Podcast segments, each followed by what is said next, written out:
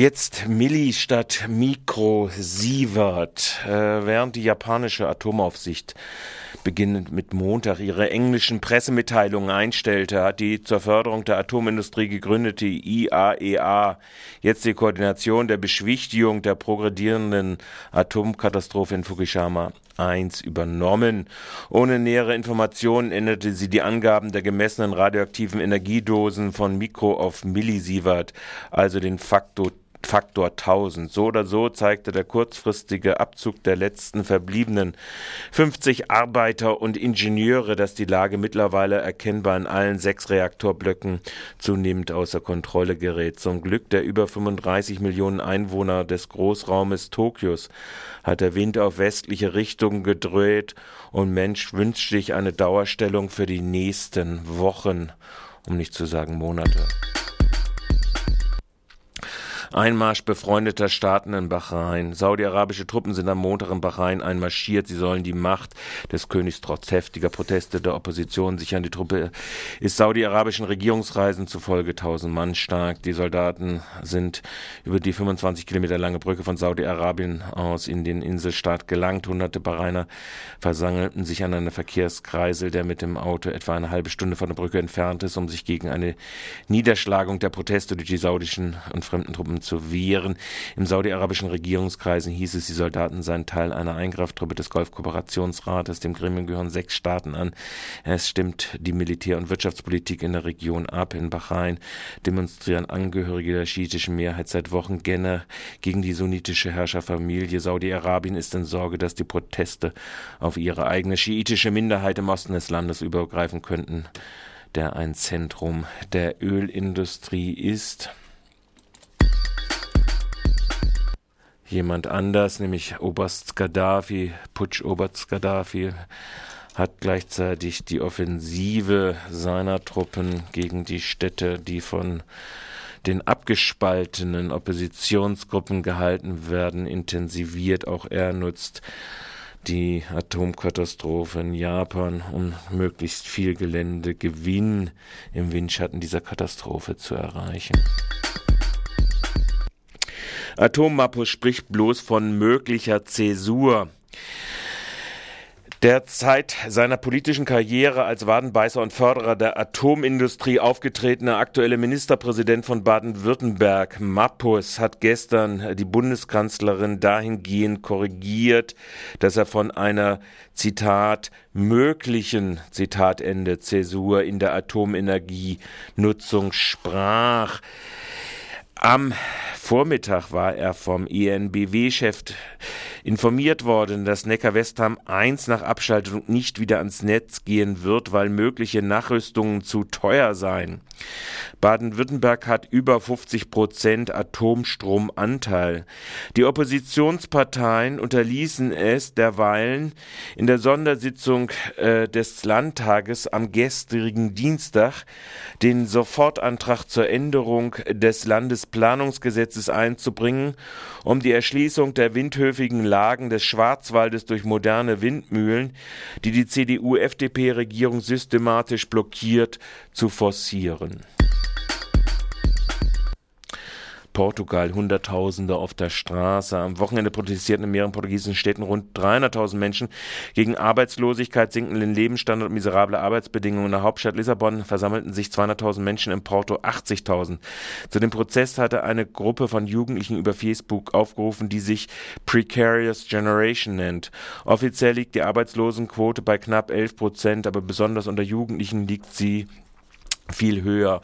Und Festanstellung gibt es praktisch gar nicht mehr. Zugleich hat am gleichen Tag, beziehungsweise jetzt gestern, äh, die Ratingagentur Moody's die Kreditwürdigkeit von Portugal von A3 plus auf A1 plus runtergesetzt. Lampedusa verzeichnet erneut einen Massenansturm von Flüchtlingen, so die Online-Ausgabe der FAZ. Es erreichten seit gestern rund äh, 1000 Af 12, nein, 1600 Afrikanerinnen die italienische Insel Lampedusa vor der Küste von Tunesien. Nach dem Untergang eines Flüchtlingsschiffes auf hoher See gelten zumindest mindestens 35 Personen als vermisst. Seit Beginn des Umsturzes in Tunesien sind allein aus Tunesien mehr als 10.000 Menschen auf Lampedusa angekommen. Die italienischen Behörden wiesen außerdem am Dienstagmorgen einen Passagierdampfer mit 1800 Flüchtlingen aus Marokko, Libyen und anderen afrikanischen Ländern zurück. Das Schiff hatte auf Sizilien anlegen wollen. Die italienische Küstenwache eskortierte es zurück in internationale Gewässer. Es ist unklar, wo das Schiff sich jetzt befindet und was aus den Flüchtlingen wird. Auch in Italien verstärkt sich der Widerstand gegen Atomkraft äh, und zwar gegen die Regierung Berlusconi und ihre geplante Rückkehr zur Atomenergie. 2009 wurde ein diesbezügliches Gesetz erlassen, gegen das die Opposition über eine halbe Million Unterschriften für ein Referendum gesammelt hat. Dieses soll im Juni stattfinden. Aktuell fordern Oppositionsparteien und Umweltbewegungen den Verzicht auf den Bau von vier neuen Atomkraftwerken. Außerdem hatten bereits auch am Wochenende Hunderttausende Menschen in über 100 Orten Italiens gegen die geplante Verfassungsänderung Veränderung durch die Berlusconi-Regierung, die die Rechte von Rechtern die die Rechte von Richtern und Staatsanwälten massiv einschränken will, protestiert. Studenten und Hochschullehrer protestierten auch gegen Kürzungen der Universitäten und forderten eine bessere und kostenlose Bildung für die für alle. Solidaritätskundgebung gab es im Übrigen in Madrid, Prag, London und Paris. Also wir leben zum Glück in einer Zeit, wo die Frauen und auch einige Männer früher dafür gekämpft haben, dass wir heutzutage als erwachsene Menschen uns frei ausleben können und dass es eine freie Sexualität gibt. Deswegen fand ich auch die Diskussion sehr erstaunlich, dass es so moralbesetzt plötzlich wurde, weil ich denke, eigentlich sind wir auch in Freiburg in der Stadt, wo es darüber gar keine Diskussion mehr geben sollte und wo da nicht der Moralapostel plötzlich irgendwo hinten rauskommen sollte. Das sagte Monika Stein am Ende der gestrigen Gemeinderatssitzung und in der Debatte über die äh, verschreibungspflichtigen Verhütungsmittel. Der Gemeinderat hat mit seiner Mehrheit äh, nämlich äh, beschlossen, nur für zehn Prozent der Arbeitslosengeld II beziehenden Frauen äh, Mittel bereit zu stellen. Auf Vorlage des Sozialbürgermeisters der SPD beschloss der Gemeinderat, die Gemeinderatsmehrheit, verschriebene Verhütungsmittel für Frauen nur dann zu übernehmen, wenn die Frauen von einer Schwangerschaft Konfliktberatungsstelle sich zwei sogenannte psychosoziale Kriterien bescheinigen lassen. Wie gemacht, es handelt sich um Frauen über 20, die Arbeitslosengeld 2 beziehen.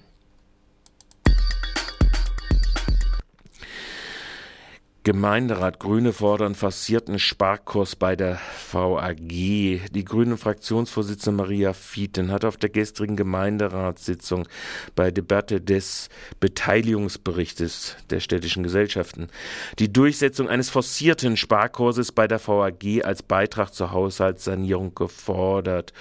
1,5 Millionen Euro sollen demnach bei der VAG eingespart werden.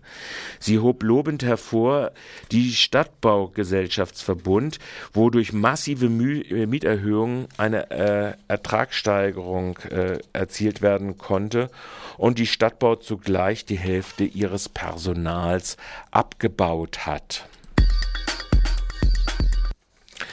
Große Koalition im Gemeinderat für Erhalt des Siegesdenkmals nach Umbau des Friedrichsrings. Trotz der Auslobung eines Wettbewerbes zur Neuplanung der Lage der am Rotteckring bis Friedrichring in Freiburg gelegenen Denkmäler hat auf Vorschläge des schwarz-grünen Bürgermeisteramtes eine große Koalition aus Grünen, CDU, Freien Wählern und der SPD sich für die Beibehaltung dieses chauvinistischen Denkmales ausgesprochen.